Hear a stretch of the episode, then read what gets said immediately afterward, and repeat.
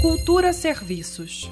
O governador Ibanez Rocha decretou ponto facultativo nesta sexta-feira para servidores e funcionários da administração direta e indireta do GDF.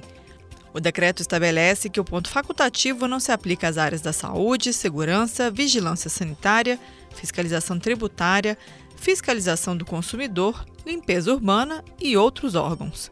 Mesmo com o feriado de Corpus Christi na quinta-feira, e o ponto facultativo na sexta-feira, a FEComércio do Distrito Federal informou que, de acordo com a Convenção Coletiva de Trabalho, o comércio abre normalmente nos dias 3 e 4 de junho, assim como as emergências dos hospitais, o Centro de Atenção Psicossocial e o SAMU. Também funcionam normalmente no feriado e no fim de semana. Já as unidades básicas de saúde não funcionam nesta quinta, mas retornam na sexta. Os ônibus circulam durante o feriado de quinta com a tabela de domingo.